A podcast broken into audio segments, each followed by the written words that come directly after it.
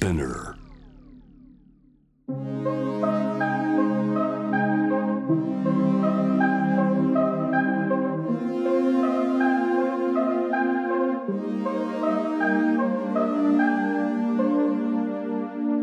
コロナ禍みんな使う言葉は同じでも見てきたものは全く違うはず。それぞれ違う立場の方にコロナ禍に見たものを聞いた大学生はどんなコロナ禍を過ごしたんだろう？あの当時の雰囲気ってなかなかもうみんな忘れちゃってるかもしれないけどなんか本当にすごい大きい危機が起きてなんかこの先どうなるんだろうみたいななんかこうコロナで大学とかもアルバイトとかも留学とかもこう全部一回キャンセルになったじゃないですか。でいつもこう次に自分が生き残るために何をするのかみたいなことをもう常に考えて走っているような状況だったのがなんか自分が本当にしたいことって何だったんだろうとかこれからこの社会ってどうなっちゃうんだろうみたいなことをこう一回ゆっくり考える時期だったのかなコロナの期間っていうのはって思ってて。コロナの、まあ、いろんなものがシャットダウンしたっていう状況はまあ、いい意味でも悪い意味でもそのこの社会に対してどう関わりたいのかって考えるその時間ができたと思うんですよね。コロナが始まる前から貧困とか、まあ、差別の問題に関心があったんですけど実際この社会で起こってる現実全然自分知らないじゃんっていうのをすごいいろんなニュースとか見て突きつけられたんですよね。やっぱ非正規の人がその仕事が休みになって休業保障もなくってで生活が困難になったりとかこの社会の不公平な構造がまあどう見ても明らかになる中でじゃあ自分どうすんのって現実から目を背けるのかあるいは変えるために行動するのかどっちなのっていうのを。仕事を続けていた人は例えばチェーンの飲食店で働いていた人そうですね。私は逆にそのコロナの時のその何ですか世間のそういう雰囲気とかがあんまりな何ですか、ね、自覚というかそこまでなくてっていうのもやっぱりなんか自分がずっと働いてそのニュースとかも見る時間もあんまなかったのでそのコロナがあっても、まあ、別に職も全然続いてるしむしろ人手ずっと人手不足だしうん、そこのなんか私は結構そういうところになんか矛盾というか世間のそういう人手がいなくて大変っていうのを見てああでも、ね、こっちはでも人手が不足でもっと来てほしいけどなみたいな。で応募者もまあ雇い止めにあった人とかも結構、まあ、いましたしあとはまあその何ですかねメインが少なくなってきて副業で始めたいので面接来ましたみたいな人も結構いてなんかどちらかというとこのなんか恩恵にはい まあ売り上げとかもまあ下がりましたけどかなりまあ営業時間とかもありましたけど、まあ、その分その何ですか政府からのその補助金が出て結局黒字で みたいな そのおかげですね正直。じゃあ仕事を失った人は？困窮者支援の現場ではどんなコロナ禍が見えたんだろう？作家活動家反貧困ネットワーク世話人の天宮かりです。今までで一番悲惨なものを見ているというか2006年から16年間あのずっと活動してるんですけれどもこの2年半がその前の十数年を合わせても足りないほどに本当に濃厚すぎるというか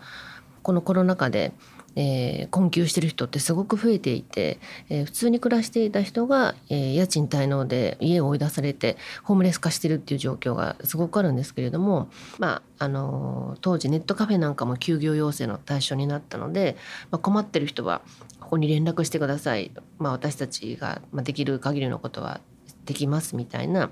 そういうメールフォームを立ち上げたらえー、ともう本当に連日メールが届き続けて、えー、と今に至るまで約2,000件届いていて実際今野宿ですっていう人がたくさんいてまああので結構若い人が多いんですけれども大体2,000件のうち10代から30代が6割なんですね。あと1週間も水しか口にしてないだとかもう本当にそういう人が若い方でたくさんいてしかも75%以上の人がもうすでに家がないもう住まいを失っていてネットカフェと路上と行き来しているような状態あとまあ24時間営業の店とかですねあとみんなに所持金聞いてるんですけれども所持金100円以下の人が19.4%なんですね。本当にこれは異常事態で、まあ、この人たちへの支援ってどうしてるのかっていうとあのお金を給付まずしてあの住まいがない人だったらその日まず安いホテルとかネットカフェに泊まってもらってで食費も渡して、まあ、次の日生活保護申請に同行して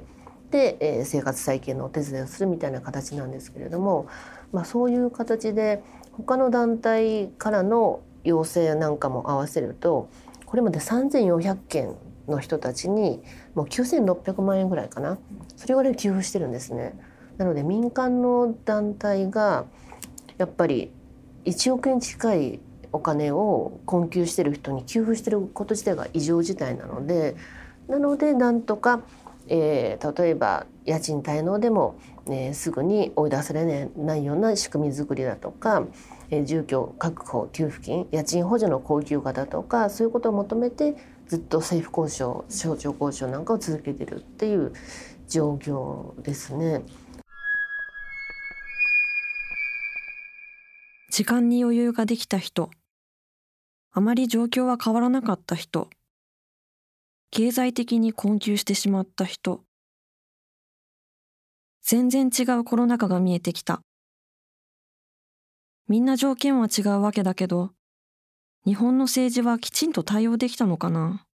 文筆家の佐久間由美子です。他の国は結構もっと保証してもらってるんですよ。まあアメリカの方が何でもいいわけではないんだが、決して。でも例えばニューヨークだったら、まあ、働きたい人は働けますよ。もう再開するってなった時に、開けれる人は開けてもいい。で、開けれるんだったらこういう支援をしますと。で、開けないんだったらこういう支援をしますと。こう、ちゃんと自分で選択をできる不満はあったよ、いろいろ。レストランの人とかいっぱい不満言ってたけど、でも、それぞれみんながちゃんと自分の状況を考えて、決断できる土壌は作ってくれたと思うわけ。で、一方、日本はやっぱりそういうのがなくて、経済を止められたら困るっていう人たちが発言力が大きいから、まあ、五輪をやらないといけないっていう、どうしてもやらないといけないっていうこともあったわけで、で、まあ、そういうことを優先的にポリシーを決めてたと思うんです。ここで気づかないといけないのは、私たちの利益っていうのは、そんなに優先事項じゃなかったと思うわけ。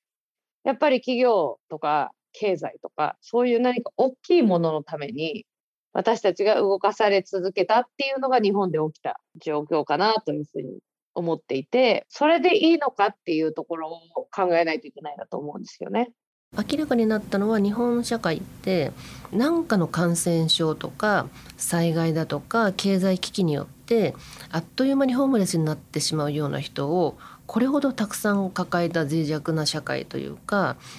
というのは改めて思いました。なのでもともとギリギリでもう貯金は0円、えー、月収十数万円でなんとかカツカツでやってたって人たちが、えー、軒並み失業するような状況になってしまったわけですし。うん確かに。弱い立場にある人たちが見過ごされてきた感じがするね。牛田義正と言います、まあ、今は一般の人に哲学を教えて生活してます。ケアっていうことを、まあ、軽んじる社会だったんだけどもともとそれがより明確になったなっていう感じはしています。あのエッセンシャルワーカーの人たちがまあすごい少ない給料で働かなきゃいけないとかだからそのケアする人のケアが全然足りてないしまあそもそもそのケアを軽んじる社会っていうのはすごく男性中心的でね、ある種の搾取みたいな形でその家事労働っていうかを、まあ、させてきたわけですよね。でそういう社会はいまだに日本でも続い日本で続いてるしちょっとずつ変わってきつつあるもののまだ全然しっかり残っていてでなおかつそういうケア労働をする人たちも軽んじられてる状況っていうのがなんかより鮮明になったのかなっていう。やっぱりコロナ禍で飲食とか宿泊の人がその仕事の人がすごく影響を受けたわけですけれども飲食宿泊で働く人の、えーと、6割以上がもう女性なんですね。でそのほとんどが非正規なので結局は低賃金でサービス業に従事する女性の非正規の人たちがこう日本のサービス業を支えていてコロナ禍はその人たちの仕事を根こそぎ奪ったのでだからもともとそうですね。もともと女性に低賃金非正規労働が集中していたってことだとかそういうなんかいろんな矛盾が全部明るみに出たという感じに思いました。なるほどね。女性の働く環境ってコロナ以前からずっと問題になってるよね。2年間お店で現場でやってきて思うことはやっぱりその何ですかねロールモデルが全くいなくてで結局は本当に女性が頑張ってやって女性で初めて管理職になりましたみたいな人が一人いたんですけどもうその人の働き方が異常すぎて もうなんか朝9時にお店に行ってで0時までいて仕事してで帰ってきて3時ぐらいに寝るみたいなのをずっと繰り返してその人は管理職になってなんかそういう働き方しかできしないと無理じゃんっていう普通になんか、うん、私はそれができなくてでもそれができないのがおかしいみたいなお前は甘いみたいなのをめっちゃ言われてしんどいなって思い出し思い始めたのも本当その現場がで行ったからこそなんかすごい思ったというかやっぱやりづらいような女の人って難しいよねっていうのをなんか感じました。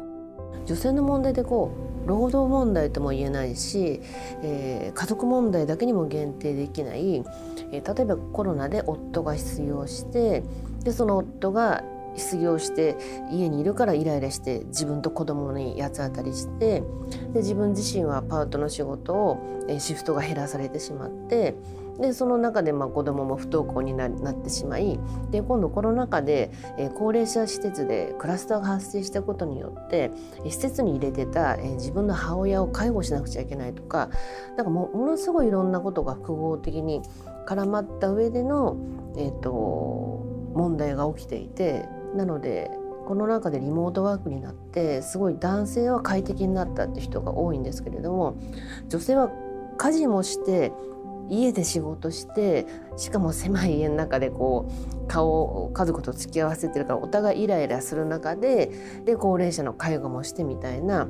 なんか女性の負担が異常に増えてるなっていうのはいろんなこう調査から明らかになっていてでこの中でやっぱり女性の自殺がすごく増えてる背景には、えー、そういうような、えーいろんな負担が増えた果てだろうと思われる自殺も結構あるんですね。同居人がいる女性の方が自殺率が高くなってるんですね。だ一人暮らしの人の自殺は減ってるんですけれどもそういうものを見るとそのだから何々問題と名付けられないような日々のいろんな家族から押し付けられる女だからということで女だから母親だから妻だから、えー、ということで押し付けられるものにすごくこう押しつぶされそうになってるんだなっていうのは感じましたね。今すごい今の日本社会ってなんかレールみたいなのあるじゃないですか。私それすごい感じてたんですけどいい大学に進学してでいい企業に入ってでまあなんか家庭持って暮らすみたいな。なんかそのレールにあの乗れる人ってすごいわずかだと思うんですよね。会社の命令にすごい応じれる人その長時間の労働で転勤でみたいな それって家庭でそのまあ介護だったりとか親とか子育てとかそういう役割をすごい担わされてる女性にとってはすごい難しいと思うんですよね。この社会でなんとかうまくやっていくためにはそのレールに乗っていかなきゃいけないけどでも無理だよなとかなんかそういう中ですごい海外のもっとなんだろうな女性が、まあ、生き生きしてるように私は見えた当時その海外にすごい希望を持ってて留学とかもしてたんですけどで、まあ、コロナになって中止になったり、まあ、海外に行けなくなる中で、まあ、日本にいながらもっとその生きやすい社会っていうものを模索していきたいだったりとか、まあ、なんとかしたいんだみんなこの日本社会がいやなもう生きていけないってなってる特に女性は。えー、内田達です。1950年東京生まれ。現在72歳となりました。あの日本のもうね企業組織みたいなところってもうやってる仕事の6割ぐらいがもう本当に意味がないことを延々と会議やったりとか、ね、なんか組織マネジメントやったりとかなんか格付けしたりとかねお互いなんか罵りやったりとかマウンティングしたりとかセクハラしたりとかそんなことばっかりやってて、ね、膨大な時間とリソースを費やしてるわけでこんなことやったら確かにねもう日本がどんどん経済的に低迷していくのは当たり前なんでこんな組織じゃダメだっていうことはもう気が付いてると思うのね。だけどそのオルタナティブみんな思いつかないんでじゃあどういう組織にしてビジネスするにしてもねどういう組織にしたらいいんだろうってことまあ誰も新しい次のねモデルっていうのを提示していないんだけども。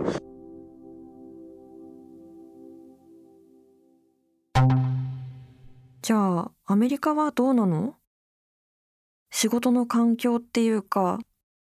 そもそも生きづらさとか。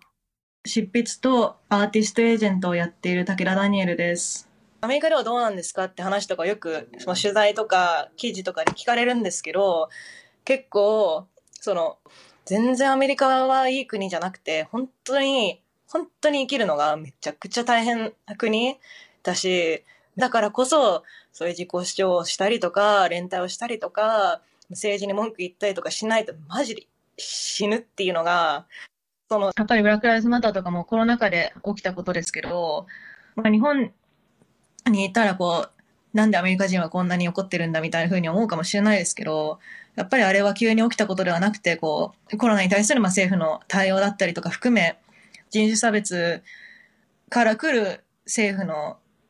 差別的な対応によって抑圧されたコミュニティ例えば有色人種とかマイノリティのコミュニティが最もコロナの悪影響を受けたっていうのも統計として出ているので、まあ、そういうことも全てつながってる結果として何か変えなきゃいけないって強く思った結果が、まあ、ああいうデモとかだと思うんですよね。日本に数日行ってこんなに24時間死について考えたことないのってめっちゃ久しぶりだなみたいな。いや本当に本当にそうなんですよ。なのでその日本は割とこういい意味で言えばこう心配しなくて生活できるし悪い意味で言えば結果としてぬるくなってるっていうのはあると思うんですけどやっぱり根本的に知られなきゃいけないのってもうアメリカがすごく大変な状況になっていて多分こうぼーっとしてたら全然やっていけない国なんですよ。だからその社会を良くしたいから発言してる人はもちろんいますけどその発言するっていうこと根本的にもサバイバルスキルっていうかそっか。どこもそれぞれ大変だね。コロナ禍ってすごく辛かったけど空白期間に気づけたことは忘れたくないよね。生き方のレールとか女性の働き方とか社会のシステムがうまく機能していないってこととか。でもコロナ禍が落ち着きつつある今焦りもある。なんていうかなあんまり焦らないでいいんじゃないかなと思っていて、うん、やっぱりなんか昔と大人の定義が違うと思うんですよ。なんか情報量がちょっと今尋常じゃないじゃないですか。だから昔だったらなんかいわゆるなんか社会ってこうなってるなみたいなことを把握するのにかかる時間って昔そんなにかかんなかったと思うんですよ。うん、だから大体こんな感じかみたいなのが二十歳ぐらいでまあ獲得できたかもしれないけど今30歳になってもこの社会なんなんなんってなってるわけじゃないですか。しなんかそこに適応しようと思っても社会自体がどんどん変わっていくし情報も溢れすぎてるから大変だなと思ってい ますだから逆に言えばなんかその30とか40ぐらいまで修行しててもいいっていうか。なんか蓄える期間がもっと長くてもそんな焦んなくていいんじゃないかなっていうことはすごく思っていて、うん、なんか長く細くやっていくような感じで、うん、考えることが逆に大事なんじゃないかなって思いますね。コロナ以降、やっぱりその社会に対する幻滅みたいのがすごいでかくなって、仕事ってそもそも生命維持のために必要だけど、ぶっちゃけなんかそれに人生全てかけんのって不毛じゃね？みたいな、こう絶望というか諦めというかこう現実を見ることがすごく大きくなったな、なんか増えたなと思ってて、あの、よく Z 世代の間で言われるのが、あの、I don't dream of labor っていうフレーズがあるんですね。その、僕、私は、労働を夢見ないと。夢の仕事は何ですか？とか、将来つけたい職業は何ですか？とか、まあいろいろね、聞かれるわけですけど、まあそもそもその労働って夢じゃないし、みたいな。あの、労働は手段でしかなくて、自分の体を搾取されてるっていう事実を認めなきゃいけなくて、その労働以外のところでの人生を充実させなきゃいけないみたいな意識の変化は確実に起きましたね。多分日本の Z 世代はすごい両極化してってるっていうか金持ってたりだとかっていうような人たちはやっぱどんどん保守的になっていくっていうか、まあ、どうお金儲けて なんか乗り切っていくか自分がどううまくいくかっていう話。で一方で本当にもうなんか生活苦しくなってたりだとか、まあ、今の社会にまあもう展望を見出せないっていうような人たちは何か別のものを欲しているから。何か別のものって？オルタナティブって？もう少しみんなが生きやすい世界ってどんな未来が理想的？どういう組織にしたらいいんだろうってこと、まあ、誰も新しい次の、ね、モデルっていうのを提示していないんだけども誰かが出すと思うのね。あのなんつうのかなすっごいパフォーマンスの高い少人数で集まってわーっとやっててみんなすごい楽しそうにやっててその中では別に上下関係もないしハラスメントもないしブルシットジョブも発生しないし会議もないしっていう そういうねそういうような企業体が出てきてそれがあの成功をどんどんしていくっていう多分そういう形になるような気がする。何か別のものを欲しているからこれからはやっぱそういう人たちのところにどんどんなんだろう届くようにしていきたいっていうかここがまあ新しいなんか道なんだっていうかっていうのを示していきたいなっていう、感じですかね。